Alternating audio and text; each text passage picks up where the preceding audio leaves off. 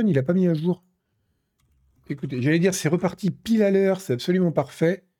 Évidemment, il y a toujours un truc qui merde. C'est bon. Just chatting et les titres sont bons. Euh, alors, bon, ouais, c'est le même jeu avec un skin différent, comme je vois qu'à chaque fois. Oui, c'est un peu le problème de ces streams. Non, mais je vais arrêter un peu les streams vieux jeux. Mais là, normalement, enfin, techniquement, c'est pas le créneau des vieux jeux, c'est le créneau des jeux qui viennent de sortir. Il se trouve que le jeu qui vient de sortir ressemble à un vieux jeu. J'y peux rien, moi, je suis pas responsable de ce que les gens sortent. Euh, ben allons-y, c'est parti pour Scroll News. Alors, il y a du lourd. Cette fois-ci, il y a du Nutri-Score à plus savoir qu'en faire. Je vous préviens, ça va pas déconner. Merci Danchar. Euh, je coupe le stream, je remets le stream, mais t'imagines même pas. Par contre, j'ai trouvé un truc. Alors, on peut reprocher beaucoup de choses à Musk. D'ailleurs, je le fais chaque semaine dans l'insolite, auquel, euh, pas l'insolite, pardon, le, le, le pavé numérique, auquel vous pouvez vous abonner ici, stack.com. Mais il y a un truc qu'on peut pas lui reprocher, c'est que le système de planification des tweets marche encore super bien. Et Mastodon et Blue Sky peuvent pas en dire autant. Ou alors, j'ai pas trouvé comment. Euh, sans recourir à un truc tierce partie. Donc c'est bien pratique parce que du coup j'ai pu planifier là normalement à l'heure qu'il est, là dans, bah, ça y est, il est 20h02, je me suis mis une petite marge, un tweet vient d'être publié qui annonce le programme de ce Scroll News. C'est vraiment pratique. Bon, sur ce, alors son jeu qui sort en janvier, voilà, manque de bol, je vais suivre sur leur 20 ans d'âge. C'est vrai, c'est vrai. Mais écoutez, ce midi, euh, Isual lui joue à Euro Truck Simulator, donc euh, je ne suis pas responsable des choix éditoriaux désastreux de cette chaîne Twitch. Bon, ça c'est un très bon jeu, Eurotrack, hein, mais euh, on n'est pas non plus dans le, gaming, le, gaming à clic, le gaming qui fait du clic.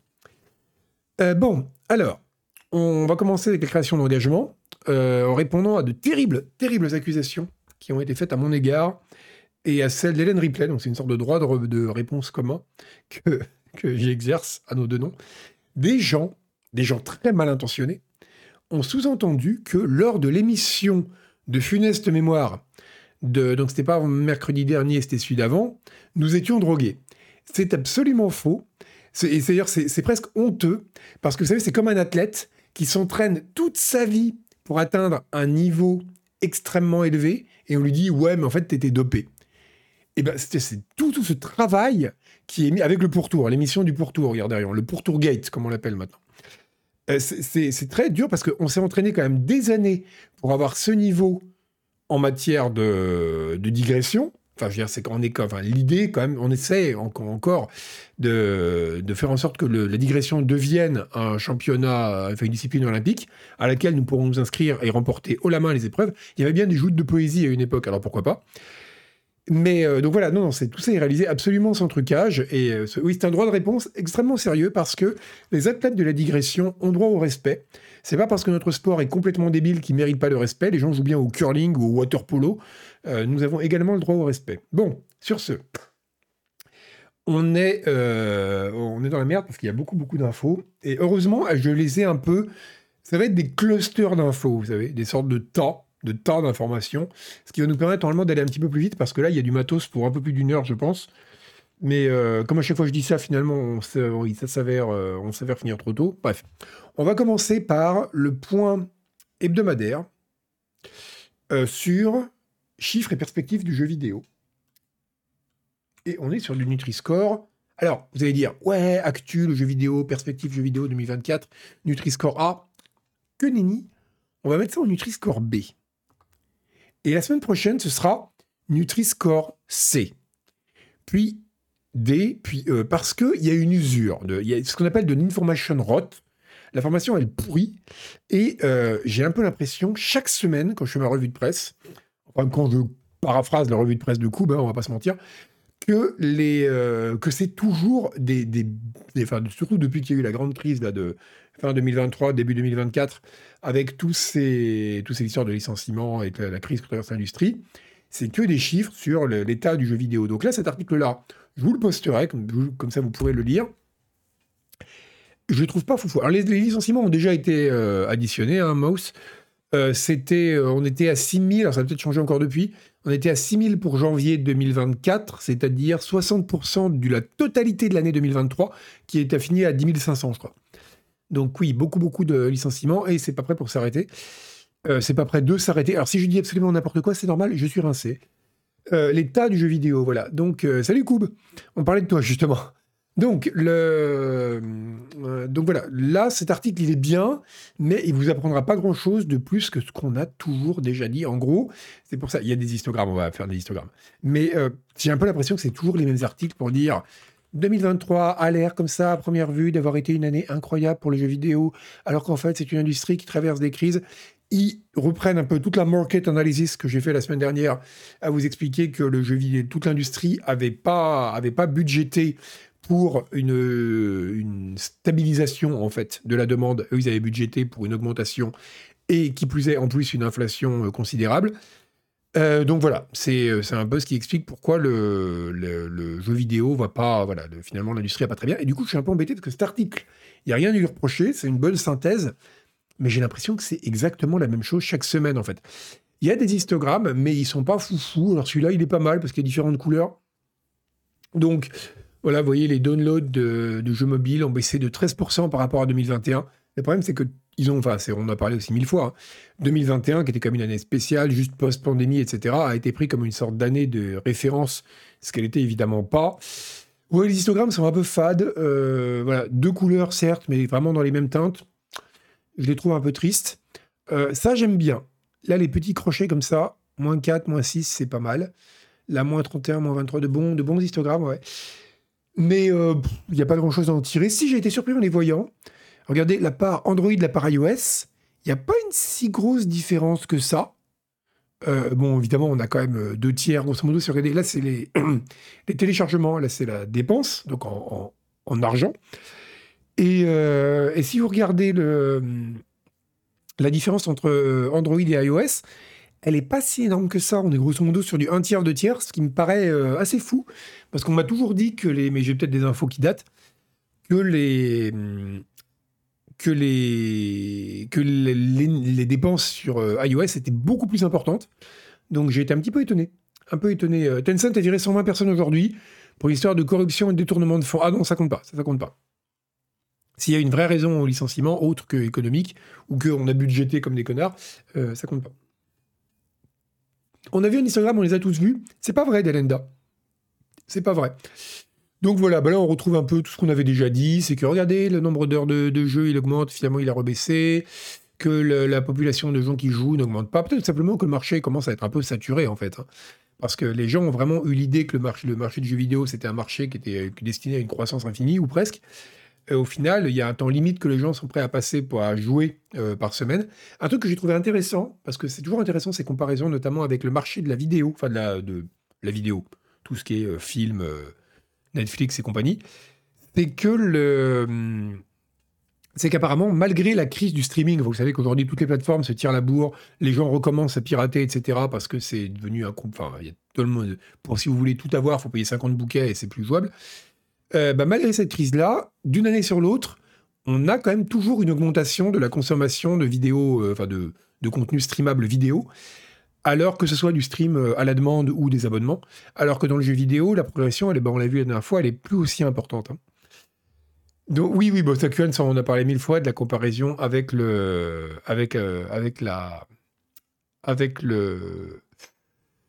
le, les années Covid qui sont utilisées comme une sorte de baseline, ce qui évidemment est absurde. Vous ne pouvez pas prendre une année exceptionnelle comme baseline. Euh, Disney Plus a encore supprimé plus de 100 films sur la plateforme aujourd'hui. Ben, je pense que c'est bien. Je pense que l'avenir, c'est une plateforme de... Parce que les gens sont vraiment dans la déconnexion de plus en plus. Et bien, je pense qu'une plateforme de vidéo à la demande où il n'y aurait aucune vidéo à regarder, c'est-à-dire que vous vous connecteriez le soir, vous direz tout, ça serait Netflix, vous lancez le truc, et là, il n'y a rien. Vous avez un écran bah, vous avez une sorte de mosaïque, mais il n'y a rien. Et euh, ça serait extrêmement reposant. Et c'est peut-être ça dont les gens ont besoin. C'est peut-être ça la disruption qui manque pour relancer un marché qui ne va pas très bien, si vous voulez mon avis. Bon voilà, sinon, donc encore une fois, euh, bon, on voit les Fordcast qui étaient complètement pétés, du genre, regardez, ça va augmenter à fond, alors qu'en fait, ça n'a pas été le cas. Bref, euh, je vous mets ça, je vous mets ça là, vous pourrez regarder ça. C'est signé par l'adresse, c'est une point VC, je suppose pour euh, Venture Capital. Et donc, c'est dire si c'est sérieux. C'est encore une fois, c'est pas que cet article est inintéressant, c'est un bon résumé, mais c'est encore, franchement, on voit que c'est écrit par quelqu'un qui regarde Scroll News, quoi. Parce que c'est vraiment un résumé de tout ce qu'on dit depuis trois semaines. Donc, Netflask, très bonne idée, Lord Patou. ou Netflix. Ouais, bon, regardez, ça s'écrit tout seul. Quand les, noms se trouvent tout seuls, c'est que le, projet est bon. Regardez Canard PC. Le nom se trouvait tout seul. Et 20 ans après, on est toujours là. Donc voilà, c'est pas, euh, c'est pas foufou. Euh, c'est le même principe que les jeux, les films qui rentrent et sortent du catalogue, ça me choque pas perso euh, dans Moscadito. Eh bien, on verra si ça te choque toujours pas quand on arrivera à l'actualité numéro 4. Enfin, 3, si on compte pas la création d'engagement. Qu'est-ce qu'on avait d'autre là-dessus sur... Ah merde, je crois que j'en avais un autre que j'aimais bien, je l'ai perdu. Ah non, c'est après, c'est vrai que je l'avais mis après. Bon, voilà, donc ça, c'est des perspectives et chiffres. On va revenir un peu là-dessus, mais plus tard, parce que tout est très noir. On va avoir un. bon, de toute façon, vous c'est pas un spoil, hein, c'est déjà dans le titre. On va parler d'Ubisoft. Ça va être une grosse actualité de ce Scroll News. À plein de titres. C'est la merde. c'est le bordel chez Ubisoft. Hein, franchement, ça, ça va pas fort.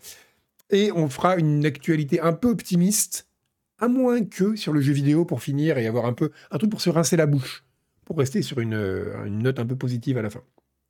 Bon, allez, une actu un peu positive. On est encore sur une. Alors, j'ai envie de dire c'est du Nutri-Score C, mais en même temps, c'est joyeux. On va mettre Nutri-Score B pour ça. Parce que, mine de rien, c'est pas inintéressant, surtout dans le contexte des licenciements que l'on connaît. Si vous avez si vous avez un compte Epic Game Store, bon, je suppose que vous en avez un, parce que tout le monde en a créé un pour télécharger les jeux gratuits qui les intéressaient, justement. Si vous avez un compte Epic Game Store, et que, merci Dorbatchev, et que vous avez téléchargé chaque semaine religieusement tous les jeux gratuits, déjà, vous, respect, parce que vous avez une capacité de discipline, une capacité d'organisation que je n'ai pas, moi j'en ai raté 90%, eh bien, vous avez récupéré plus de 10 cas, comme on dit aujourd'hui. On parle en cas, parce qu'ici c'est une émission un peu business, plus de 10K de jeux gratuits. Vous vous rendez compte? 10 000 balles de jeux gratuits. Euh, alors bon, environ, alors après c'est... Bon, la question, c'est comment tu estimes le prix d'un jeu, sachant qu'il y a quand même une dévaluation assez importante. C'est comme les sites qui disent euh, Je calcule combien vaut votre compte Steam? Ouais, c'est bon, bref, ça dépend comment. Mais bon, ça donne une idée. En tout cas, on peut dire que c'est beaucoup, beaucoup d'argent. C'est beaucoup, beaucoup d'argent. Euh, ouais, des kilos moula, exactement, Belten. 10 kilos moula de, ou des kilos brousouf, de, selon ce qu'on préfère. Le, le cours du brousouf est un peu plus bas que celui de la moula. Voilà, c'est considérable. Franchement, vous m'auriez demandé comme ça, déjà j'aurais été wow, parce que c'est une question à laquelle je m'attendais pas du tout, et j'aurais dit beaucoup moins. J'aurais dit, je sais pas, 1000, 2000 balles, quoi, max. Non, non, 10 000 balles de jeux gratuits. Euh, ce qui, ben, quand on voit dans le contexte un peu d'épique, qui, je vous rappelle, au moment des licenciements, a dit euh, Ouais, en fait, on a un petit peu eu plus grand grand ventre parce qu'on pensait qu'on imprimait de la thune avec Fortnite. Euh, oui, bon, ça va dans ce sens-là. Alors, Astropolis, c'est encore une question. C'est vrai que, en fait, c'est pas 10, cas de jeu que vous avez, c'est 10 cas de backlog auxquels vous ne toucherez jamais. Enfin, si, vous jouerez à un ou deux que vous vouliez vraiment avoir, mais les autres. Donc voilà, c'est quand même considérable. C'est euh, absolument considérable. Est-ce que, tu gagnes vraiment de l'argent pour des jeux que tu n'aurais jamais achetés et auxquels tu joueras jamais Mouskey, ça, c'est très complexe. Les gens comme moi qui travaillent pas mal sur le market analysis et la money performance, euh, mon avis, par exemple, c'est que tout ce que tu n'achètes pas, c'est de l'argent que tu gagnes. Voilà, c'est vrai. Par exemple, aujourd'hui, je n'ai pas acheté un appartement au centre de Paris, j'ai gagné un million d'euros. Donc c'est comme ça que je compte bâtir une fortune considérable que je lèguerai à mes enfants que je n'ai pas, mais c'est aussi de l'argent gagné à ma mort. C'est une oui c'est habile. Alors évidemment c'est du haut niveau. Je suis conscient que pour des gens comme vous qui êtes là, peut-être que je peux ouvrir un livret A. Pour vous c'est un peu, ça vous dépasse un peu. Hein, c'est de la gestion de très haut niveau mais c'est vraiment mon approche de l'argent, c'est que je pense que tout argent qu'on ne dépense pas, on peut le considérer comme un gain net. Euh, donc voilà, 10 cas de jeux, certes auxquels vous ne jouerez jamais, mais je pense que surtout ça montre quand même euh, la, valeur en fait de ce qui a été offert. Parce que moi, j'ai l'impression que j'avais, vu que comme tout le monde, je me suis beaucoup intéressé au début, et après je suis revenu dessus uniquement quand il y avait une annonce du genre, ah, il y a ce jeu qui est vachement bien, qui passe, c'est qu'au début, ils avaient acheté, enfin, il y avait quand même quelques gros gros trucs pour faire, un, pour, euh, voilà. C'est parce que le but, ça a toujours été d'attirer des clients de Steam, les pousser à créer des comptes GS, hein, ce qui était une bonne stratégie. Ça, c'était la première étape, c'est d'avoir des clients sur votre, euh, sur votre plateforme. Ensuite, les faire acheter. Disons, vous avez déjà le pied dans la porte. Mais, euh, mais je pensais qu'après, ça s'était dégradé et que c'est devenu en gros des petits jeux indés pas chers dont personne ne voulait. Euh, bah apparemment non, parce que pour arriver à une somme, voilà, de... Alors ils disent que Epic Game Store a donné 393 jeux euh, pour une valeur totale de euh, 10 000 dollars. C'est intéressant. On va prendre la petite calculette, regardez. alors ça veut dire, on va faire ça bien, 10 110 dollars divisé par 393 jeux, ça veut dire que la valeur moyenne du jeu est de 25,7 dollars. C'est pas rien, hein. C'est pas rien. Moi, je pensais vraiment qu'ils étaient passés à des jeux à 5 balles après. Euh, voilà, Crazy Warthog, bah, je crois que. Alors, ça, pareil, il faudrait faire un, faudrait faire un poll. Si seulement on avait les moyens techniques de faire ça sur Twitch. Euh, mais je pense que tu es dans le cas de beaucoup, beaucoup de gens. Moi, je vois, c'est pareil. Si c'est gratuit, je, le fais. Sinon, je le. Je. Enfin, si c'est voilà, si un jeu offert, je le, je le prends. Si c'est une exclue, je le prends. Et encore, vous savez qu'il y a des exclus EGS. Euh, e je les ai pas prises en me disant, franchement, je vais pas y jouer maintenant. En plus, général, c'est des early access. J'y jouerai dans un an euh, quand il sortira sur Steam. Et euh, c'est vrai qu'il y a une telle inertie, une telle envie d'avoir tous ces jeux au même endroit que c'est un peu le syndrome Amazon Kindle aussi. Hein. Quand vous avez une bibliothèque qui regroupe tout, c'est vachement dur de faire sortir les clients pour qu'ils puissent mettre leur, euh, pour qu'ils, bah, aller ailleurs, quoi. Parce que c'est bien d'avoir tout au même endroit. Euh, pour eux, ça leur a coûté combien, Ellenson? Je crois qu'on n'a pas le chiffre, mais il doit être assez considérable. Parce que, ouais, ouais en termes d'exclusivité, ça s'est révélé assez, assez important. Oui, sinon il y a plein Night, tout ça, mais c'est pas pareil, c'est pas pareil. Ça, c'est des, des, des solutions à la petite semaine. Bon, on parlait justement, qui disait qu'il disait ouais, de toute façon c'est normal, les, les, les trucs, les plateformes type Netflix qui enlèvent les machins de leur catalogue, c'est comme le roulement chez les vidéoclubs. Bah non, déjà parce que les vidéoclubs, ils avaient des contraintes physiques. Tu peux pas, à moins d'être avoir un, hangar, tu peux pas stocker des millions de films si tu es un vidéoclub. Donc tu es obligé de faire un roulement. Et euh, ce que n'ont pas les plateformes. Et bah, alors on va voir comment ça se passe quand ça, quand ça hit close to home, comme on dit nous les gens qui parlons en K-dollars. Parce que dans le cas du jeu vidéo aussi, ça vous l'avez forcément vu passer cette semaine, parce que c'était quand même une grosse actu. La deuxième grosse actu de la semaine étant que je suis toujours incapable de copier une URL. Regardez ça. Bah. Bon, bah, ça, sera, ça sera un tweet. Je suis désolé. Je pensais que j'avais un meilleur lien. Bon, bon, l'actu, c'est histoire d'avoir un truc sur l'écran. Euh, Spec Ops The Line a été retiré de tous les stores, c'est-à-dire, alors il y a eu GOG, il y a eu Steam. GOG, c'est marrant, ils ont lagué, ils l'ont retiré un jour avant. Ça, c'est de l'actu A, parce que je trouve ça intéressant. Et, euh, et ils l'ont. Euh, et aussi le Xbox Store. Donc voilà, Spec Ops The Line a complètement disparu pour des raisons de droit de musique, ce qui est souvent le cas. Euh, enfin, quand les jeux disparaissent, c'est souvent pour ça. C'est qu'en gros, ils avaient le droit. Vous savez, la BO de Spec Ops, il y avait beaucoup, beaucoup de chansons relativement récentes. Euh, et pas mal de gros tubes d'ailleurs. Et, donc, c'était. C'est généralement. Il y avait eu le cas aussi pour la, playlist audio de GTA 4, je crois, euh, il y avait eu des problèmes avec ça.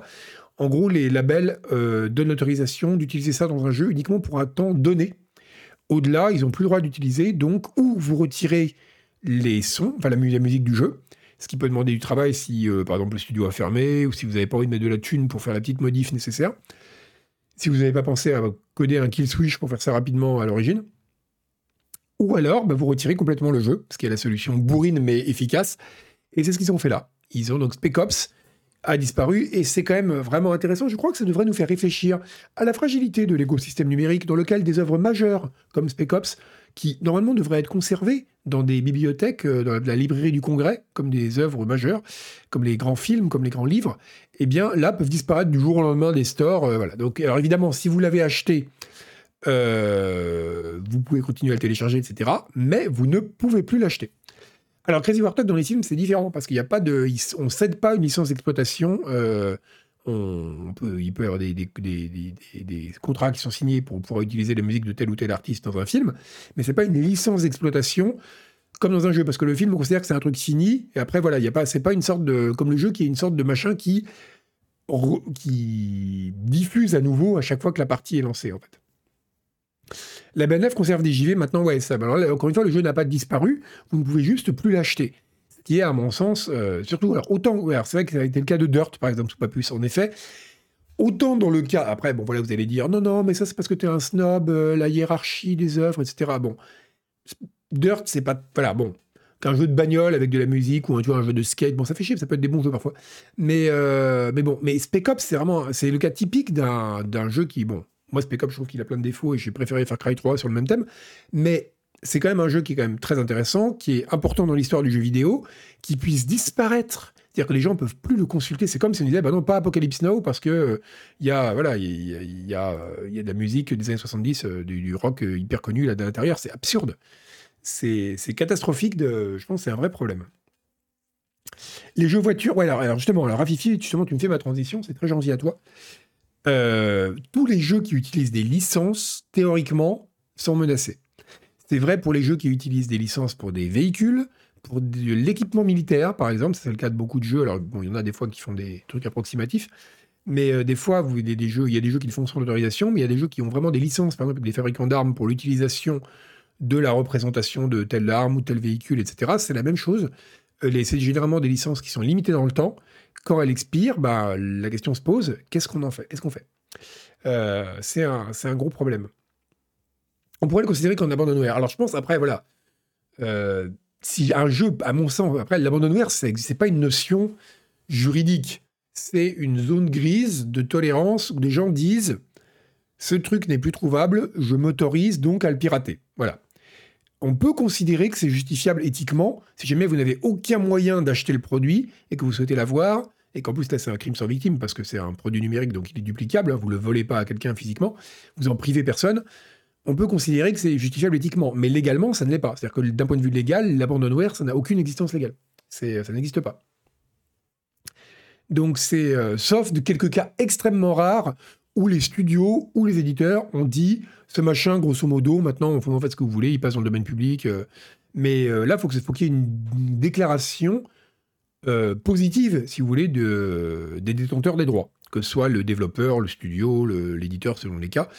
mais c'est pas un truc qui arrive avec le temps. Et le fait qu'un produit, c'est vrai d'ailleurs pour un film ou pour un bouquin aussi, hein, le fait qu'il soit plus accessible ne vous autorise pas à le pirater. Euh, donc c'est voilà, c'est quand même intéressant, euh, c'est quand même assez intéressant comme, euh, comme situation. Et alors ce que j'ai découvert à cette occasion, et là c'est vraiment intéressant, c'est ceci.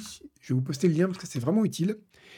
C'est une petite liste d'un curateur Steam. Vous savez, vous pouvez créer des listes sur Steam qui s'appelle Games at Risk of Removal. Et il est vachement intéressant parce que justement, on disait que tous les jeux qui ont des licences, machin, eh bien, ils sont ajoutés dans cette liste avec différents niveaux de, voilà, de, bah de, priorité, en gros. Certains, ils vont être retirés rapidement parce qu'on a une information de l'éditeur, enfin, ou, des ayants droit qui vont le retirer. Parfois, c'est pour des questions de licence, voilà. Donc, il y a, euh, y a des questions, par exemple, bah, Indiana Jones, alors je ne sais pas s'il sera concerné, mais pour des questions de tous les, tous les jeux à licence, ils sont. Euh, voilà, bon, après, pour un jeu Indiana Jones, je pense pas que la licence Indiana Jones accordée au jeu expire à terme. Pareil pour Pirates des Caraïbes ou un truc comme ça. Mais en tout cas, voilà, euh, pour, pour FM Manager, si jamais c'est des bagnoles, là par contre, c'est très possible. Donc je trouve ça intéressant, en tout cas, même si la, la valeur de informative a l'air discutable parfois, mais c'est quand même intéressant d'avoir, par exemple, si vous avez le, si vous voulez le vieux Dark Forces, ils disent comme le remaster va sortir le 28 là, eh bien achetez-le maintenant parce qu'il y a des chances qu'il ne soit plus disponible après le remaster. Donc ils notent vraiment tous les jeux qui risquent de disparaître de Steam peu importe la raison en fait. Je trouve que c'est une très bonne initiative, c'est très bien. Donc si ça vous intéresse, je vous poste ça ici et sans le 3 à la fin parce que j'ai des gros doigts, voilà. Euh, je vous conseille de jeter un coup d'œil. C'est bien de le faire et c'est encore une fois, il y a des, fois alors euh, ça me paraît un peu discutable le risque euh, posé, mais c'est voilà, c'est quand même intéressant. Alors, ce journaliste est là pour les collectionneurs de Steam, évidemment. Ça, c'est pour, pour des gens qui veulent avoir un jeu précieux parce qu'il est plus trouvable. Mais ça peut être aussi intéressant si vous voulez simplement acheter un jeu et que vous avez peur qu'il disparaisse. Ou justement, euh, vous dites, est-ce que c'est. Enfin, voilà. Pourquoi que non, c'est quand ils disparaissent, ils sont encore, pour encore les télécharger, donc c'est bon. Est-ce qu'aucun risque Steam autorise plus à retélécharger si on les a achetés? À ma connaissance, c'est jamais arrivé qu'un jeu ne soit plus accessible aux gens qui l'ont acheté si jamais, euh, pour des questions de licence. Généralement, le seul cas où vous pouvez vous retrouver à ne plus pouvoir profiter d'un jeu que vous avez acheté, c'est les jeux qui dépendent de serveurs. Généralement des jeux multi, mais pas uniquement. Euh, où là, si les serveurs ferment, vous l'avez dans l'os. Mais c'est un. Voilà. Ça, oui, mais VD Before, c'est un, un cas très particulier. Parce que là, en les gens ont été remboursés, donc il n'y a pas eu arnaque. Enfin, il y a n'y a pas eu arnaque de la part de Steam, pour le coup. Euh, ah oui, Pity, c'est vrai, Pity sur PS4, en effet. En effet. Euh, quoi que Pity, si vous l'aviez téléchargé, vous pouvez encore l'avoir. vous pouvez continuer. Ah, vous pouvez pas le retélécharger, c'est vrai. Il faut l'avoir gardé sur le disque dur, d'où les PlayStation qui se vendaient très cher. Euh, voilà, parce qu'il y, a pitié dessus. Euh, l'autre, quelqu'un demandait pourquoi il sucre pas la zik? Voilà, euh, Iku. Ben, parce que ça demande du travail, en fait. Ça demande du travail euh, de retirer la musique. Alors, si jamais les, développeurs ont été intelligents et ont pensé vraiment longtemps en amont, ce qui est généralement pas le cas parce que euh, quand vous êtes en train de cruncher juste avant la sortie d'un jeu, vous avez vraiment d'autres priorités que vous pensez à des problèmes qui auront lieu dans 5 ans. Euh, vous, pouvez éventuellement faire un petit switch rapide qui permettrait, euh, même si le studio ferme, aux ayants droit, vous laissez une instruction, patcher, activer ce patch et ça coupera la musique droit, machin. Mais si jamais ça n'a pas été prévu pour, ça peut demander potentiellement du travail. Et si les devs sont plus dispo, si, ce qui arrive souvent, c'est un peu compliqué de savoir qui a les droits sur le jeu, etc., ben, parfois, c'est plus simple de couper le robinet et de retirer le jeu. Surtout quand on estime je pense que c'est une des choses qui joue beaucoup dans la décision des éditeurs aussi, c'est le potentiel commercial du jeu. Si vous estimez que c'est encore un jeu qui pourra apporter beaucoup d'argent, bon, ça peut être intéressant de, faire les, de, de payer un dev pour faire le, retrait du truc. Si vous pensez que c'est un jeu qui rapportera plus rien, euh, l'éditeur peut négocier une extension des droits. Mais voilà, pareil, négocier une extension des droits, ça veut dire allonger de la thune, Crazy Warthog. Et si jamais c'est un jeu qui rapportera plus rien, euh, l'éditeur, il va pas allonger des thunes, parce que ça peut quand même aller cher, aller loin, les, licences. Euh, pour un jeu qui va rapporter des cacahuètes, euh, qui va être vendu 3 euh, euros à 200 personnes. Voilà, donc, donc en tout cas, c'est un cas intéressant, celui de Spec Ops. Et je pense que, ça a particulièrement touché les gens parce que c'est un. Bah, parce que justement, c'est presque un jeu qui a une dimension un peu patrimoniale. C'est-à-dire, quoi qu'on pense de Spec Ops, encore une fois, je le trouve. Je suis moins admiratif que beaucoup de gens devant le jeu, mais c'est quand même un jeu qui est important dans l'histoire du jeu vidéo. Donc sa perte, c'est pas la même chose que la perte d'un jeu de bagnole. Euh, voilà, où c'est bon, c'est triste pour les gens qui l'aimaient bien, mais les jeux de bagnole, il y en a plein quoi. Là, c'est un jeu qui est vraiment unique dans ce qu'il fait et qui disparaisse juste pour des questions de droit de musique. Euh, que les gens puissent pas. Enfin, je sais pas. Demain, moi, je suis prof de game design. Euh, je veux dire, j'ai envie de dire à des élèves, jouez à Spec Ops quoi. Vraiment, il faut y avoir joué pour parce que c'est important pour sa culture personnelle. Euh, si jamais le jeu n'est plus disponible à la vente, c'est quand même un vrai problème. En le mettant gratuit, ça règle pas le problème des droits. Euh, non, ça pas forcément, pas forcément. Euh, demain, prends le dernier album, j'en sais rien moi, de Taylor Swift, mets-le dans ton jeu et sors-le gratuitement sur itch.io. le fait qu'un produit soit distribué gratuitement, ça change rien au fait qu'il faut une, licence doit être accordée pour l'utilisation. Et voilà, ça change rien. Euh, Ouais, c'est vrai qu'il y a une option pour désactiver les musiques pour les streamers. C'est une option activée définitivement lors du mise à jour. Ouais, mais il faut encore que ça ait été prévu. Parce que l'option streamer, elle est faite côté client. Alors que là, il faudrait qu'il y ait une sorte de kill switch côté euh, dans le code qui, en dur, interdirait l'accès aux musiques. Et ça, si ça n'a pas été prévu, c'est du dev, donc c'est de l'argent. Donc euh, c'est du temps. Et un éditeur peut dire, bah non, ça vaut pas le coup. Bon, allez, on va parler maintenant de mauvaises nouvelles. On reste sur du Nutri-Score A, décidément, grosse journée. Avec Ubisoft. Alors, ça va pas fort chez Ubisoft. Euh, il n'y a pas encore eu de licenciement massif chez Ubi. Euh, alors d'ailleurs, on verra après, mais apparemment les résultats d'Ubisoft sont meilleurs que ce qu'ils espéraient, ce qui m'a beaucoup étonné, mais on en parlera plus tard. La mauvaise nouvelle, Ubisoft, voilà. Euh, c'est... Oui, mais c'est pas tant en termes de game design. Quand je dis que ça serait intéressant de montrer à des élèves pour du game design, c'est que je pense que quelqu'un qui veut travailler dans le jeu vidéo, qui veut créer des jeux, c'est bien qu'il joue à Spec Ops parce que c'est un jeu qui euh, utilise quand même des choses intéressantes, euh, même si bon, ça a été beaucoup abusé depuis. Je trouve que sur plein de points, c'est très pauvre. Et encore une fois, je trouve, merci Ubi, que Far Cry 3 fait la même chose de façon beaucoup plus subtile. Tellement subtile que c'est passé au-dessus de la tête de plein de gens, mais, euh, mais passons.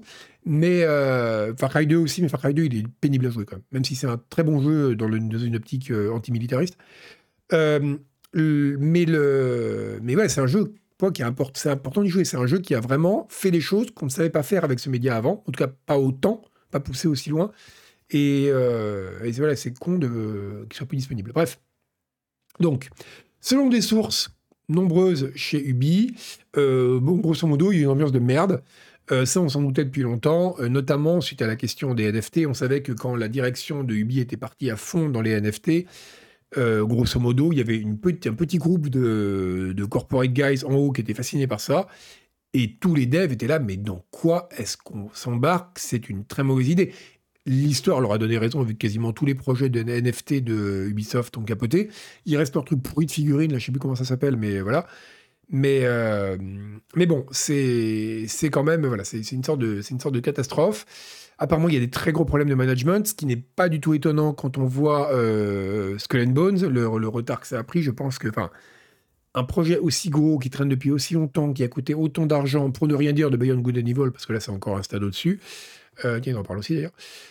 Euh, voilà, bref, c'est évident qu'il y a des gros problèmes de management chez Ubi, qu'il y a des problèmes de direction et une rupture de plus en plus importante entre la direction et l'intérieur.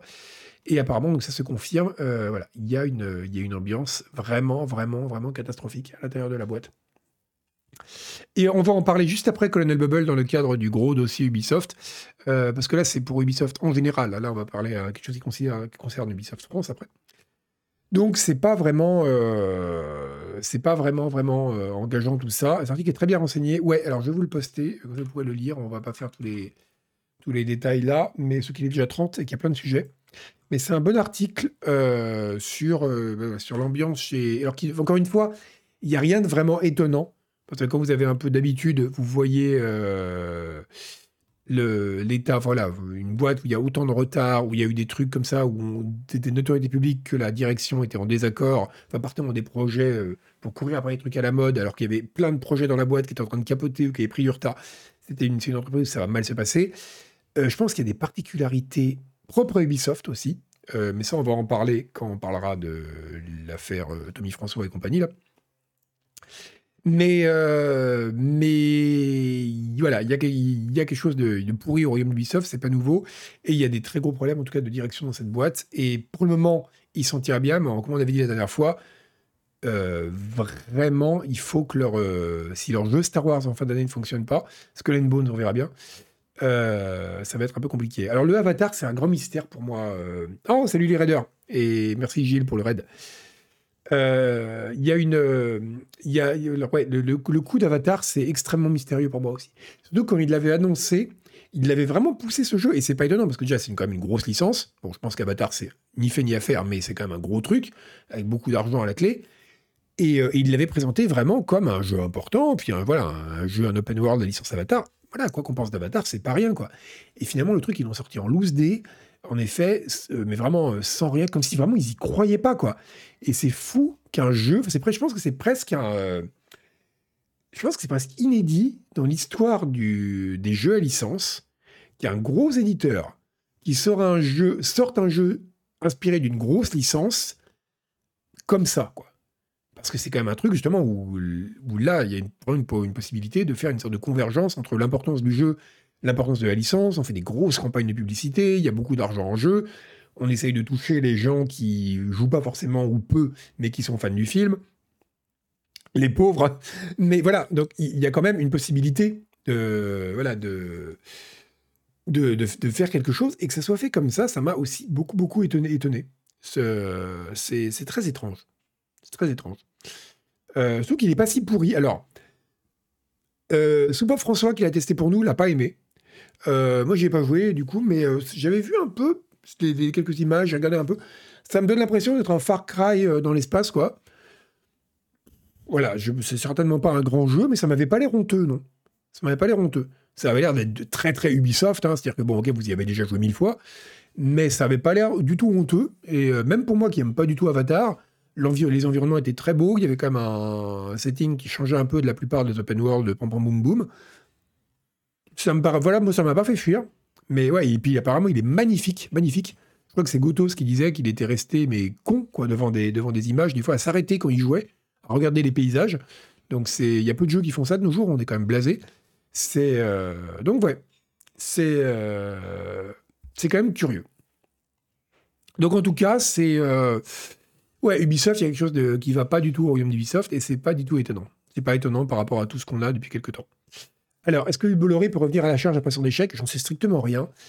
Euh, par contre, ce qui est certain, c'est que euh, si vraiment les résultats d'Ubisoft ne sont pas bons au, dans, au cours des 12 mois qui viennent, euh, au gros sur l'année fiscale 2024, quoi, ça va, il va y avoir de la vente à la découpe, je pense. Je pense qu'ils vont vendre des licences ou qu'ils vont, je sais pas, mais j'ai du mal à voir comment la boîte peut continuer comme ça, quoi. Surtout que c'est l'impression que c'est une boîte qui n'a pas du tout de. C'est quand même une boîte qui à une époque avait une vision, qu'on aime ou pas Ubisoft, mais ils avaient une touche. Aujourd'hui, on a l'impression que c'est une boîte qui sort que des jeux tous similaires les uns aux autres. Et c'est il y a une espèce de tristesse Activision, vous savez. C'est euh, c'est très bizarre. Euh, donc voilà, c'est. Mais après, peut-être que c'est parce que les employés de, enfin les créatifs de Ubisoft sont occupés à autre chose. Et c'est ce qu'on va voir grâce à cet article du Monde.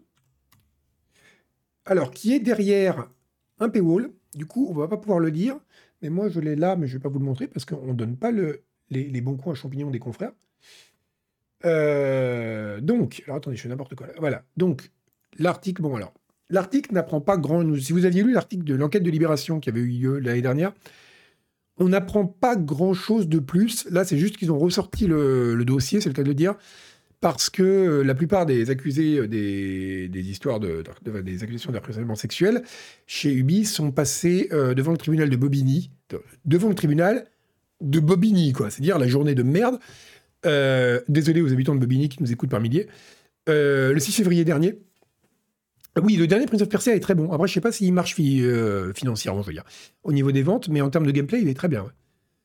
Euh, donc c'est, euh, mais, je suis abonné Longost, mais là c'est, c'est, pas la question. La question c'est que je vais pas vous, vous vous donner accès à un article qui est derrière paywall.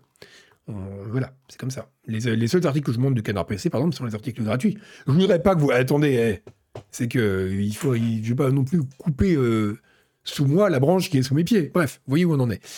Donc c'est un, c'est bon bref, c'est le, il y a rien de nouveau. Si vous, alors moi j'ai du coup j'avais, bon lu ça à l'époque, l'article de Libé qui était pas mal fait. Là j'ai relu l'article de du Monde et il y avait des machins que j'avais oubliés. Euh, c'est, euh, enfin pour, euh, on, va, on, va, dire ça en termes Lovecraftiens, truc ça dépasse la compréhension quoi. c'est au-delà de la compréhension humaine, ce qui s'est passé, enfin, au-delà, malheureusement, non, mais quand vous voyez la description des faits, surtout mis bout à bout dans un, dans un article, c'est absolument terrifiant. On est à 100% dans l'indicible, ce cartilage. Donc, je vous donne des extraits. Alors, il y avait le, donc c'était euh, voilà le, syndicat. Euh, donc, c'est lequel? C'est quel syndicat qui a dirigé ça? Bref, ils disent que euh, voilà, donc ça, c'est, l'avocate qui dit Ça fait 23 ans que je traite des violences sexuelles au travail. C'est la première fois que je vois un dossier d'une telle ampleur. Le dossier fait 1000 pages. Oui, ça, au-delà de la beaufrie, C'est hallucinant. dire, c'est, alors, encore une fois, le harcèlement sexuel en entreprise, euh, vraiment, ça n'a rien, de, ça rien d'original. Euh, malheureusement, c'est extrêmement commun. Mais là, c'est à un niveau. C'est. alors, enfin, je vous donne quelques extraits. Euh, un jour, pendant une réunion, Serge Ascot, entouré de ses vice-présidents, a dit qu'une collègue mal baisée empêchait sa créativité, qu'il fallait la dévergonder à grands coups de bite dans les fesses. Euh, en été, quand les femmes arrivaient en robe, on pouvait entendre Ah, excusez-moi, faut que j'aille me masturber. ce truc, c'est délirant. Et c'est euh, et c'est comme ça tout le long. Donc, avec grosso modo, essentiellement, mais pas uniquement, ça venait de, gros, grosso modo, l'équipe créative. C'était le printemps des poètes, voilà, exactement.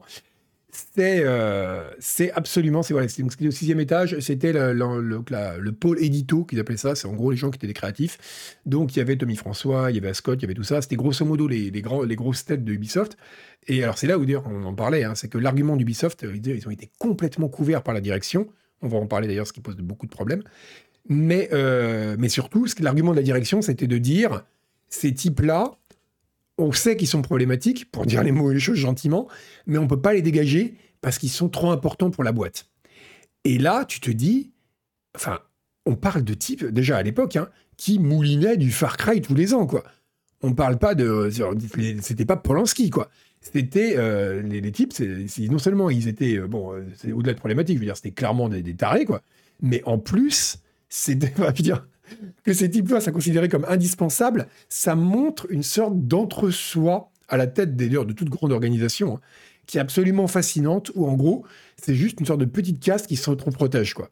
Et qui est complètement inconsciente de sa valeur. Et ça, je pense que de ce point de vue-là, c'est pas si éloigné des choses dont on parlait qui n'ont rien à voir. Hein. Sur Ubisoft et les NFT, tout ça, quand la, ce qui est un peu la même chose, en fait, même si c'est beaucoup moins, beaucoup moins grave. Enfin, c'est grave pour la boîte, mais c'est moins grave pour les employés c'est euh, quand, quand les, les- le- tous les gens de les employés d'Ubisoft qui, qui faisaient fuiter des trucs disaient on a une petite case de gens qui sont en gros les gens qui pèsent dans la boîte, qui sont haut placés, qui débarquent avec des projets ni fait ni à faire. Tous les gens savent que c'est de la merde, mais on peut rien leur dire. Et, euh, et c'est pas si c'est pas si éloigné, si vous voulez. Il y a vraiment ce côté. euh, c'est il y a vraiment ce côté qui est euh, voilà, d'une sorte de d'autonomie d'une caste qui sera vraiment tout permis quoi. Et mais évidemment, malheureusement, enfin encore une fois, c'est même pas étonnant, c'est que parce que dans tous les trucs comme ça aussi, tu as une sorte de, mimétisme, on va dire, dans la, dans culture d'entreprise, et ça ne touchait évidemment pas que, euh, que le, le Polito, et apparemment c'était absolument euh, catastrophique. Quand les gens venaient, euh, quand, quand gens venaient porter plainte, enfin porter plainte, en tout cas venaient se plaindre au pôle on disait faut pas venir déranger les gens pour des petites contrariétés. Euh, les RH répondaient, euh, des femmes qui se plaignaient qu'il y avait des blagues sexistes, elles disaient euh, arrête de parler de ça immédiatement, il n'y a pas de problème chez Ubisoft. Et ça, c'est vraiment intéressant. Parce que parmi les réponses qu'ont fait les RH, il y avait ici, c'est une famille, on lave son, son linge sale en privé. Voilà. Et, euh, et ça, je trouve ça vraiment intéressant de voir l'espèce de rapport. Et ça, c'est un truc qui est très particulier. Alors, il y a ça dans plein de boîtes. hein.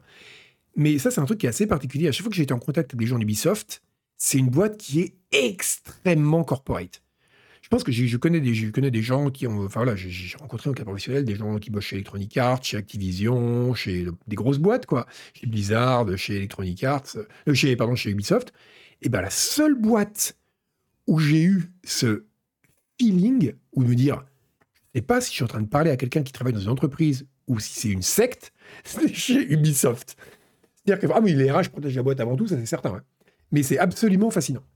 C'est absolument fascinant de voir, euh, de, de- de- voir le niveau vraiment de, d'esprit de corps qu'il y a dans cette entreprise et qui, et qui est absolument, euh, enfin, qui est aussi le genre de choses qui contribue énormément à le, pas forcément à la création, parce que ça malheureusement c'est un truc qu'on trouve dans plein de milieux, mais au maintien de ce genre de, d'état.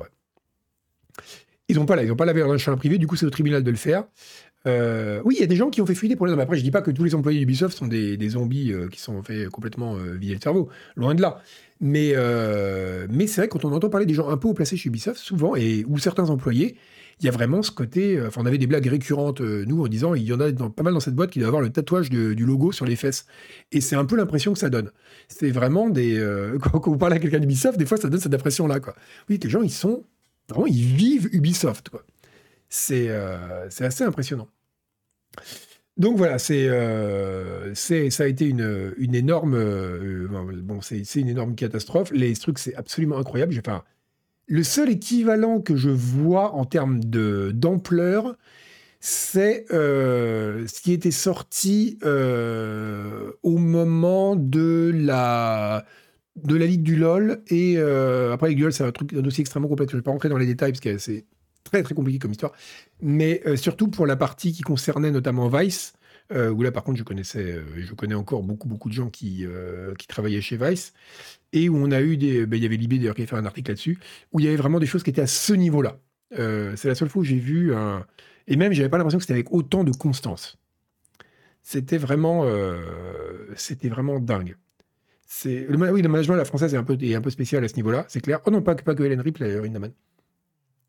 Donc c'est un, c'est vraiment quelque chose qui est très, euh, voilà, qui est, vraiment très particulier. Et là où c'est, euh, là où c'est absolument, surtout absolument terrible, c'est que ça a été complètement couvert par la direction et aujourd'hui, il est en train de se passer, euh, Dixit des gens, euh, voilà, c'est apparemment ce qui beaucoup de gens redoutent et sentent ce qui est en train de se passer, c'est que maintenant qu'il y a quelques têtes qui sont tombées, enfin en tout cas qui sont tombées, qui ont vraiment la tête sur le bio, du genre Tommy François, Scott, tout ça, euh, la, question, c'est est-ce qu'ils vont pas servir de fusible pour une culture d'entreprise qui finalement n'a pas tant changé que ça? Parce qu'évidemment, aujourd'hui, tout le monde, voilà, vous demandez, euh, vous demandez à Guillemot, il va vous dire euh, c'est merveilleux, tout ça, c'est l'histoire ancienne, c'est plus du tout comme ça. Je sais pas à quel point ça n'a pas changé, mais apparemment, ça n'a pas forcément tant changé que ça non plus. Alors, c'est plus à ce niveau-là, évidemment, mais il y a vraiment clairement un énorme, un énorme problème. Encore une fois, enfin, qui est pas propre à Ubi, qui est un truc qu'on trouve quand même pas mal dans tous les milieux euh, créatifs, mais à ce niveau-là, euh, c'est vraiment, euh, c'est vraiment difficilement imaginable. Les stagiaires recrutés au physique, c'est monnaie courante partout, oui, complètement. Mais pas que les, pas que les stagiaires d'ailleurs. C'est un truc, ça notamment, dans d'autres entreprises, ouais, c'est vrai que c'est un truc qui Tout ce qui est entreprise créative, trucs comme ça, c'est un truc qu'on entend très très souvent.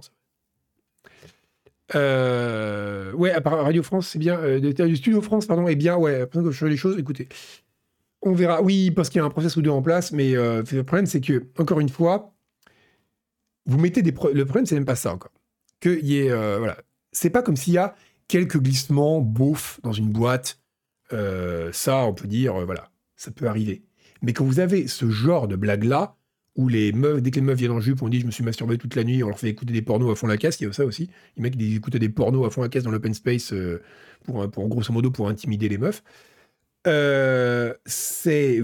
Enfin, vous pouvez mettre tous les process que vous voulez, vous allez devoir continuer à travailler avec des gens qui ont fait ça, quoi. Et je veux dire, c'est pas comme une personne qui un jour a fait une blague un peu malheureuse et voilà, bon, euh, mais comme ça, c'est toute personne sensée, ça lui viendrait pas à l'idée de faire ça. Et là, c'est même pas une question de process. C'est que vous vous dites, je travaille avec quelqu'un qui fait ça. Peut-être que maintenant, il y a 53 niveaux de process et des, séminaires bienveillance, féminisme. Mais néanmoins, la personne ne le fait plus parce qu'elle sait qu'elle peut plus le faire. Mais ça lui a traversé l'idée, quoi. Et pas juste elle, mais des dizaines de personnes dans cette boîte. Comment vous voulez travailler dans une ambiance comme ça, quoi? C'est euh, ça voilà c'est ça ça plane encore. Et je pense que c'est le genre de truc qui continue à planer après.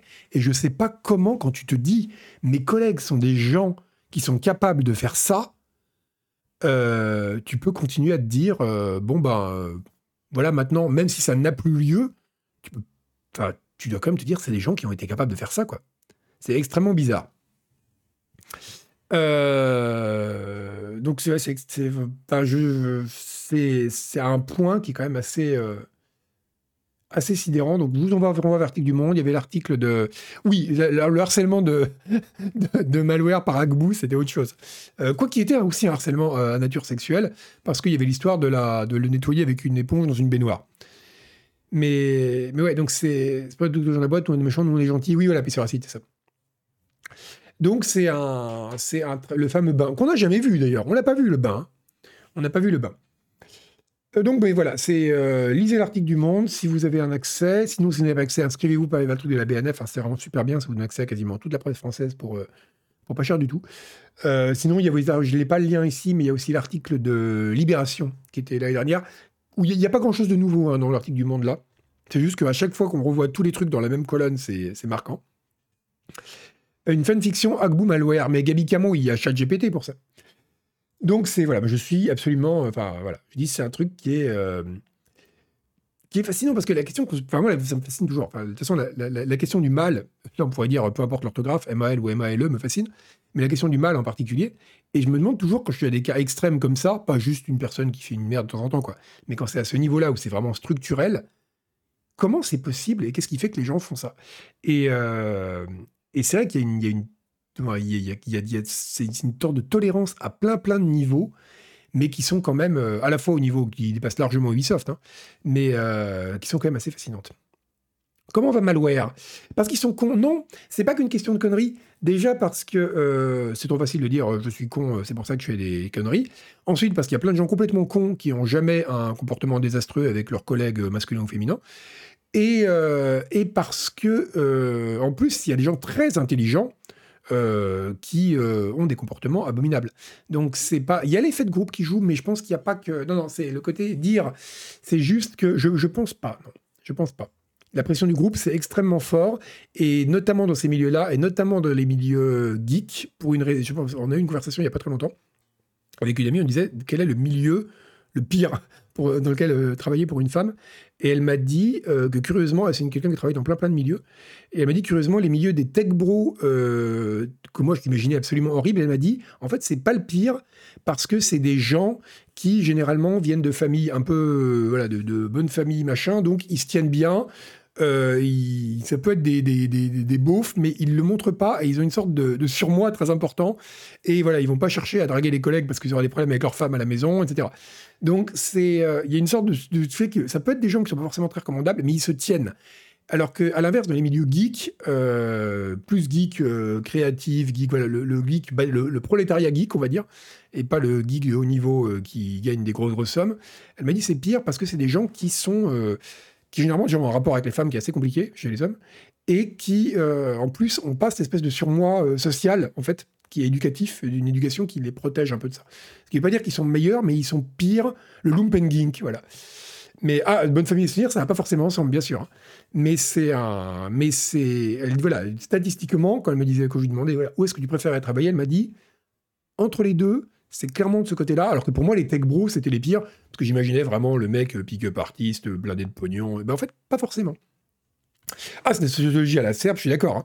Mais, euh, mais c'est quand même. Euh, je pense vraiment, cela dit, au-delà de cette question-là, qu'il y a quelque chose de très particulier à la fois dans les milieux créatifs et, dans les milieux, et geeks. Et quand on a l'entrecroisement des deux, je pense que c'est un peu une sorte de tempête de merde parfaite. On va pas rentrer dans les détails, mais il y a des choses intéressantes. Bon, tout ça pour finir, pour finir avec Ubisoft. Avec ça. Hop là. On sort un peu malware. Alors, malware, euh, la, dernière nouvelle que j'ai, j'ai pas eu trop de nouvelles de malware. La dernière que j'ai, c'est que je lui ai envoyé un message pour le nouvel an. Et je lui ai dit euh, Comment ça va? Il m'a dit Ça va, je m'occupe. Donc voilà, je vous dis tout ce que j'ai comme information. Il faut que j'aille boire un verre avec lui, mais j'ai pas eu le temps là. Mais c'est tout ce que je sais. Oui, le Java 50, je vous ai dit, c'était la merde cette, semaine. Il y a trop d'infos là. Euh, bon, donc le STJV, euh, nanana, appelle à la grève chez Ubisoft pour le 14, pour la Saint-Valentin. Euh, le milieu de la est glauque de manière générale. Oui, ça c'est vrai.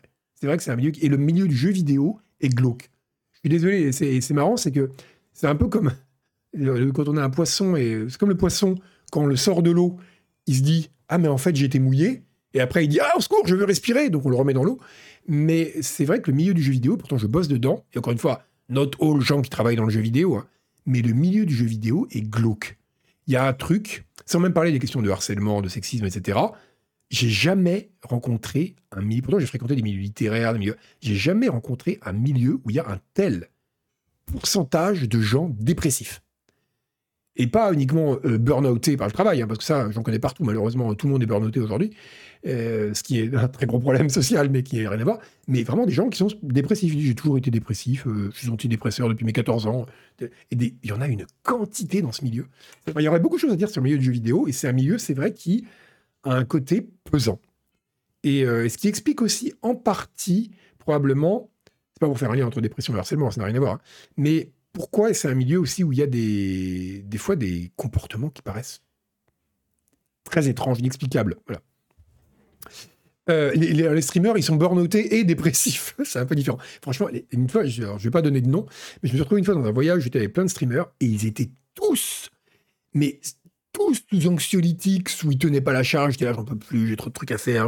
L'autre jour, j'ai été, je me suis réveillé, j'étais paralysé de la moitié du corps et tout. C'est des métiers de malades. C'est des métiers de malades. Mais ça, bon, c'est un. Ah non, pas un dépressif, bien sûr, il y a plein de dépressifs, très bien ce qu'il dit. Mais euh, ah, un télo, non mais c'est vrai, hein. le, milieu du stream, c'est. Mais ça, bon, là, pour le coup, là, il y a une explication. Autant dans le milieu du jeu vidéo, je pense que c'est très intéressant parce que. Et c'est un peu perpendiculaire avec toutes les questions, notamment de masculinisme dans ce milieu, etc. C'est que c'est un milieu de gens. Beaucoup de gens sont tournés vers le jeu vidéo, beaucoup, au point d'en vouloir en faire leur métier quand ils étaient adolescents parce qu'ils étaient pas bien parce que c'était un refuge. Et on le voit très clairement quand on voit les profils. Et c'est des, il y a beaucoup s'en sont sortis, mais pas tous. Et ce sont des gens qui continuent à avoir une structure très dépressive, très euh, et ça, au bout d'un moment, ça crée un milieu. Ça, crée une ambiance dans un milieu. Euh, oui, c'est vrai que la salle des profs, c'est un peu pareil aussi. Donc en tout cas, pour, la, oui, pour, les, streamers, là, c'est différent. Les streamers, bon, les streamers ont d'autres problèmes psychologiques Généralement, euh, c'est des gens qui aiment bien apparaître devant une caméra, et là je m'inclus dedans, mais il y a aussi un problème de conditions de production qui est que c'est euh, c'est que, voilà, moi je suis là, pour le coup je suis pas concerné parce que chez Canard PC c'est royal, mais il y en a simplement, c'est les 3-8, quoi. Enfin, je veux dire, c'est même pas les 3-8, c'est absurde. C'est absurde le temps de travail. C'est c'est vraiment, c'est vraiment, vraiment terrifiant. Le, pour ça, le, le, stream, je sais pas comment les gens font pour tenir le coup. Quoi. Bah, ils, ils tiennent pas le coup. Donc le STJV appelle au, la grève chez Ubisoft. Rien à voir avec ce dont on vient de parler, mais parce que euh, Ubisoft, donc justement, là je l'ai appris, a fait, des, résultats supérieurs à leurs prévisions. Alors peut-être que leur prévision était très très basse, je sais pas. Ou alors c'est Prince of Persia et Avatar qui ont bien marché, je sais pas. Bref, en tout cas, euh, et non pas euh, néanmoins les négociations salariales pour une augmentation se sont heurtées à un mur, donc grève, grève classique. Euh, bah voilà, donc si vous voulez... Euh, alors Massier c'est un cas particulier parce que lui, euh, bah, il en a parlé, hein, il est bipolaire, donc c'est un peu, un peu différent d'une fatigue qui est induite uniquement par le, la structure du... par la structure du... par le- les conditions de travail en fait. Après, vous avez déjà une fragilité à la base, ça un peu aggraver. Euh, donc voilà, c'est grosse... non, Avatar est soldé à 25%, donc non, voilà. La presse jeux vidéo épargnée par ces environnements toxiques. Chez Canard PC, euh, full disclosure, parce que c'est bien, je pense, de balayer devant sa propre porte, comme on l'avait fait pour le Crunch. Chez Canard PC, j'ai vu des comportements, euh, plus maintenant, maintenant on est ultra, alors on est ultra réglo, mais qui avaient un trait qui est propre à toutes les entreprises de presse. C'est-à-dire que quand t'es rédac chef, t'as envie que ça file droit et t'as envie que ça avance et euh, t'es pas content et tu fais réécrire les papiers aux gens et des fois tu leur dis méchamment de le réécrire. Ça, j'en ai été coupable quand j'étais rédac chef. Je l'ai subi quand j'étais pigiste. Euh, ça, c'est il y a, un truc dans la presse qui est à la fois dû aux conditions de production et qui est aussi dû un peu, et ça c'est un truc très très euh, masculin aussi et qui est intéressant à déconstruire, à l'espèce de mythe du, euh, du, re- du rédac chef qui dit hey, Coco, réécris ton papier, machin. Euh, donc ça c'est vrai. Par contre, des propos sexistes, alors, ça serait à Hélène Ripley ou à Maria Kalash ou à d'autres d'en témoigner, hein, mais je n'ai jamais été témoin de propos de nature euh, sexiste de, ce genre-là chez Canard PC. Jamais. Euh, par contre, des, côtés euh, ambiance de travail où des fois il fallait que ça file droit et on était crevé à boucler dans la douleur à 3h du matin, ça je l'ai connu. Et ça, ben, Kalash en avait parlé justement dans son article sur le crunch. Là, vraiment, on a amélioré nos process pour plus que ça arrive. C'est voilà, c'est c'est ça, c'est vraiment euh, ça, ça, peut vraiment être amélioré par les conditions de travail, euh, par le de l'âge. Simplement, on est plus vieux aussi, donc on a moins envie de, jouer à ça. Le test de Robocop, oui, ça c'est du, ça c'est vrai. Ça, j'en parle même pas parce que bon, ça, se réglera devant les prud'hommes. hein. Euh, non, j'ai jamais fait pleurer un pigiste. Non, non, c'était pas à ce point-là. hein. Non, non, il n'y a jamais eu de torture. euh, on s'est- jamais hurlé dessus. Mais c'est vrai quoi, il y avait un côté, il peut y avoir un côté des fois, surtout au moment des bouclages, de tension, euh, qui fait que les trucs sont des fois faits inutilement dans la tension, alors qu'on peut régler les choses de façon beaucoup plus carrée. Voilà. Bref, oui, coupe, t'as raison, ça digresse. Mais c'est intéressant d'en parler parce que c'est trop facile de dire, euh, regardez, ça a mal chez les autres, sans balayer dans sa propre porte. Bref, STJV, euh, grève le 14 euh, pour Ubisoft, vous l'aurez compris. Tiens, la nouvelle PDGR de. Euh, je vais dire PDGR, je trouve ça mignon. De. De. euh, putain, j'ai tout cassé. De. Blizzard est une ancienne d'Activision, figurez-vous. Et qui avant était une ancienne de la NFL. Et elle s'occupait de la division. Je savais même pas qu'elle existait, la division e-sport de Call of Duty chez Activision. Voilà. Donc c'est une. euh, c'est une. Je pense que ça augure du meilleur pour Blizzard. Ça montre une vraie... C'est Cathy. Non, non, je sais plus comment elle s'appelle. Euh, donc c'est... Voilà, j'ai oublié son nom en plus parce que le, maintenant le article est passé derrière paywall, donc j'ai plus son nom. Euh, si, Faries, ça comment elle s'appelle? Johanna Faries, voilà. Euh, ou Faris, je sais pas comment ça se prononce. En tout cas, voilà, nouvelle présidente de, de Blizzard, pardon. La première depuis le rachat par Microsoft et qui donc était avant General Manager pour la, franchise Call of Duty. Elle s'occupait notamment avant des esports Call of Duty, et encore avant, elle bossait à la National Football League. Donc autant vous dire que là, on est parti pour du... faudrait qu'ils rajoutent un mode football américain dans Diablo. Ça, ça me, ça, ça me plairait beaucoup. Est-ce que Blizzard peut encore tomber plus bas? Écoutez, on va pas juger cette pauvre femme alors qu'elle a encore rien fait, ça se trouve, mais c'est vrai que c'est un CV qui est inattendu pour, euh, pour Blizzard. Après Blizzard, ils ont déjà la campagne, enfin la saison 3 de Diablo 4 à régler. Les, autres, choses, ça viendra après. Mode NFL dans Call of. Euh, putain, il est 59. Bah écoutez, c'est pas grave, on fera le reste après. hein. On fera le reste après. Je pensais pas que ça allait durer aussi longtemps. Euh, bon, bah on va juste faire vite fait. euh, Non, bah tant pis, on va faire. On va juste faire le. Ben, on fera ça la prochaine fois. J'avais plein de bonbons, j'avais plein de trucs mignons. Et bah écoutez, tant pis, on fera ça après. Bref, on va finir avec l'agenda. L'agenda, ca- l'agenda calendaire, comme on l'appelle. On a alors la grand-mère de Soupape François. Vous voulez de l'inside Canard PC, je vous en donne. Là, on est sur une Nutri-Score, euh, on peut enlever, mais c'est du Nutri-Score S. Euh, mais c'est que le truc Ubisoft était long et voilà. Encore, je suis pas rentré dedans comme je voulais. J'aurais aimé faire plus de détails, mais euh, c'est, ça aurait été trop long et ça aurait été trop compliqué. Et on serait parti en des considérations beaucoup trop larges et qui dépassaient l'actualité d'Ubisoft. Vous aurez des bonbons, vous aurez des bonbons la prochaine fois. c'est, mais vous allez avoir un bonbon déjà. donc oui, le, bonbon, c'est ça, c'est cette information insider que je vais vous donner. La grand-mère de Soupape François pour Noël, lui a offert un calendrier. Déjà le beau cadeau. Et vous savez, c'est un de ces calendriers où il y a 355 feuilles, enfin 6 cette année, et où vous tournez, vous enlevez le, papier chaque année avec le doigt là, et euh, vous avez un, vous avez une, petite blague chaque jour. Et les blagues sont, mais c'est même pas des blagues. Elles sont, attendez, j'en ai photographié sur mon téléphone tellement j'arrivais pas à y croire. Je sais pas si je peux vous en montrer une, mais c'est des blagues qui n'ont aucun sens. On est vraiment à la limite conceptuelle de la blague. Euh, voilà, regardez, regardez, ça c'était la blague du 30 janvier, je sais pas si vous la voyez. Non, vous voyez pas, merde, il faudrait que je coupe le. Bon.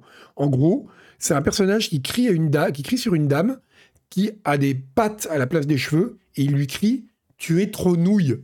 Voilà. Et c'est que des blagues comme ça chaque jour. voilà, on parle de harcèlement au travail. C'est. Euh, quelle horreur. Bref. Oui, c'est des. C'est des blagues. Ah, je sais même pas. Je sais pas qui écrit ça. C'est peut-être Plantu. Mais ouais, non, c'est incroyable. Euh, il y aura. Euh, oui, je devrais faire une lecture des féries. Ah oui, alors le premier, bon, on va en parler après pour les streams. Il y aura de nouveaux streams. D'abord, Canard PC et de nouveaux streams lecture. l'article gratuit de la semaine, c'est l'article d'Agbou. Tiens, quelle surprise Sur le city building que voici. Boum. c'est un article sur les perspectives et sais parce que là aussi Agbou il aime bien les perspectives et les chiffres. Il est, il est aussi très orienté market analysis. Et donc, il vous, vous propose une grande promenade dans les city builders qui arrivent dans les 12 mois qui viennent. Et ben, c'est compliqué. Il y en a quelques-uns, mais il n'y en a pas tant que ça, en fait, qui font vraiment envie. Donc, c'est intéressant à lire. Euh, je vous laisse lire ça. Je, je reposte encore parce que vous parlez beaucoup, dites-moi.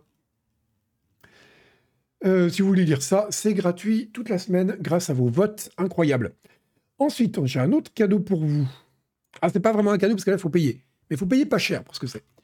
On fait une offre couplée. Putain, j'ai l'impression d'être François de faire du téléachat. Quoi. On fait une offre couplée canapé C plus les jours pendant, euh, pendant quelques temps. C'est vrai que je ne sais pas s'il y a une date de fin. En tout cas, ne traînez pas trop parce qu'il n'y a pas de date de fin. Ça, peut s'arrêter à tout moment. Euh, c'est voilà. Donc c'est si vous vous abonnez pour 89 euh, euros au lieu de 128 euros, donc soit 30% d'économie, vous avez un abonnement pour Canard PC et à Canard PC et au jour. Euh, alors par contre, c'est offre réservée aux nouveaux abonnés. Tu t'es réabonné la semaine dernière, Sky, bah voilà. Voilà. Il y a les visionnaires il y a les autres. C'est donc si vous voulez, si vous voulez vous abonner, bah oui, mais c'est le problème. En fait, je sais pas pour... Merci Frédéric, François Feldman. je ne sais pas pourquoi je fais cette pub dans le sens où je parle à un chat où 95% des gens sont abonnés. Mais pour les 5% de gens qui sont pas abonnés, hop, regardez, cette belle URL là qui finit par 402. Euh, bah, vous vous connectez, vous regardez, vous pouvez euh, donc vous abonner. Euh, c'est un abonnement numérique couplé au jour qui fait des très bonnes enquêtes et à Canard PC qui fait également de très bonnes enquêtes.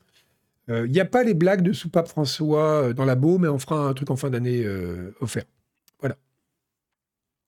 Voilà. Ce ne sont pas les blagues de Soupape François qui fait de très bonnes blagues. Hein. Ce sont les blagues de l'agenda Almana Vermo de, de Soupape François. Bon, et de, la grand-mère de Soupape François. Le planning de stream. Le planning de stream. Alors, aujourd'hui, c'était Scroll News, et vous avez vu, on a fait un court euh, pré-show avec Graven, c'est dire si c'était un pré-show light.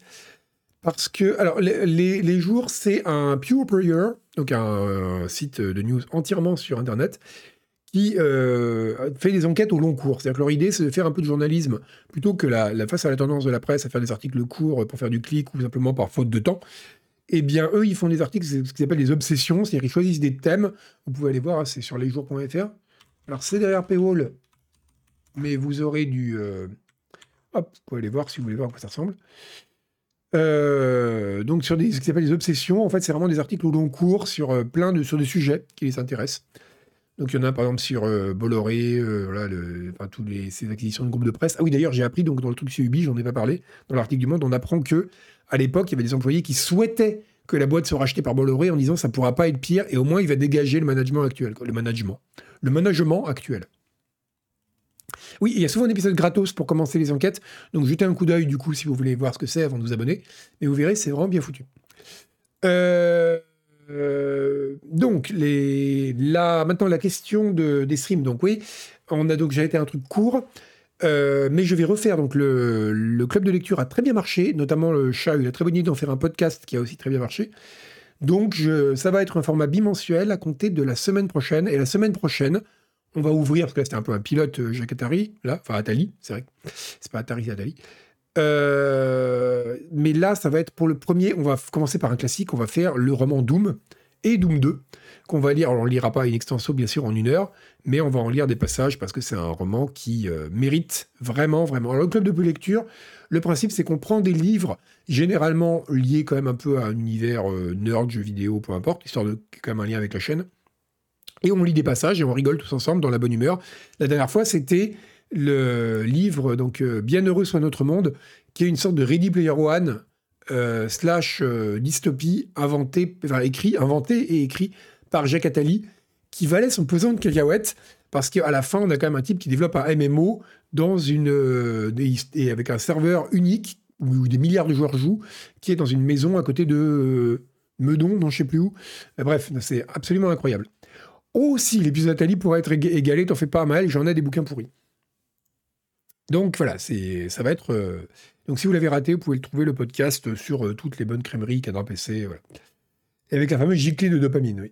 Et donc, après, donc ça c'était pour aujourd'hui. Et donc lundi prochain, euh, club de lecture et Scroll News. Hmm, demain, 14h, vous aurez Denis Denis aka Denis Denis, qui fait du vélo. Il va faire le tour des mairies de Paris, la deuxième moitié, donc du 14e au 20e. Et je le sais parce que j'étais avec lui euh, dimanche. On a fait le tour des mairies de Paris, enfin la deuxième moitié des mairies de Paris, tous les deux à vélo. Et on a, euh, et on a filmé tout ça. Donc vous pourrez euh, nous voir grimper la côte qui mène à Place des Fêtes, qui est dans le 19e, qui est quand même solide. Ça va être un bon petit stream vélo. Et c'est très bien pour les gens qui ne sont pas parisiens. Ça vous permet de découvrir la géographie de Paris dans la bonne humeur. Euh, ensuite, mercredi, il y a l'émission Canard PC présentée par Agbou avec en invité Daz et moi. Donc, autant vous dire, si vous avez vu le stream euh, DCS de vendredi dernier, sinon je, que j'ai fait avec Daz, si vous ne l'avez pas fait, je vous encourage à le voir parce qu'il y a quand même eu des grands moments de crash. il va y avoir, je pense, sous le patronage d'Agbou, un sérieux débrief de ce que l'histoire de l'aéronautique retiendra comme l'incident des palmiers. Euh, ça va être, je pense, moi mon rêve, mon rêve, c'est d'avoir euh, un jour un stream DCS avec euh, Agbou et Daz. Je pense que ce serait super rigolo qu'on en fasse un tous les trois.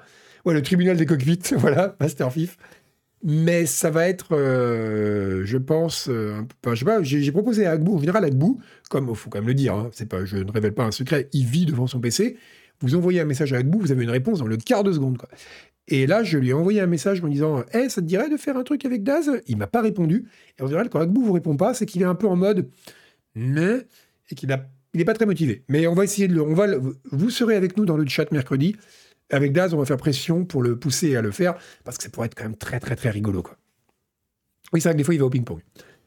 Euh, non, il n'était pas au ping-pong, je crois pas. Parce qu'il était marqué dans Slack, il y avait le petit point vert qui disait qu'il était connecté. Donc faites du lobbying, voilà. Et jeudi, je crois qu'il y a relâche. En de mémoire, il n'y a rien dans le planning de stream jeudi. Vendredi, vous avez à 11h le pavé numérique euh, live avec euh, Yvan. Et à 12h30, il y aura un nouveau un stream DCS. Alors, je serai tout seul, mais c'est un stream qui aura quand même une thématique et que je vous encourage à regarder parce que je pense qu'il va être rigolo. Voilà. J'ai dû composer de la musique pour ce stream. C'est dire où on en est en termes d'investissement et de, qualité. Bon, sur ce, on va, euh, on va aller raider quelqu'un. Qui on pourrait raider, tiens? On va raider, on va raider, on va raider... Bagheera Jones, tiens, allez hop. Euh, en fait, j'ai une liste de gens qu'on me suggère. Je raide toujours la personne qui a le moins de, de, viewers parce que je suis quelqu'un de, de gentil. Je veux que ça ruisselle. Bon, moins, c'est-à-dire quand même plus que nous, mais c'est quand même peu.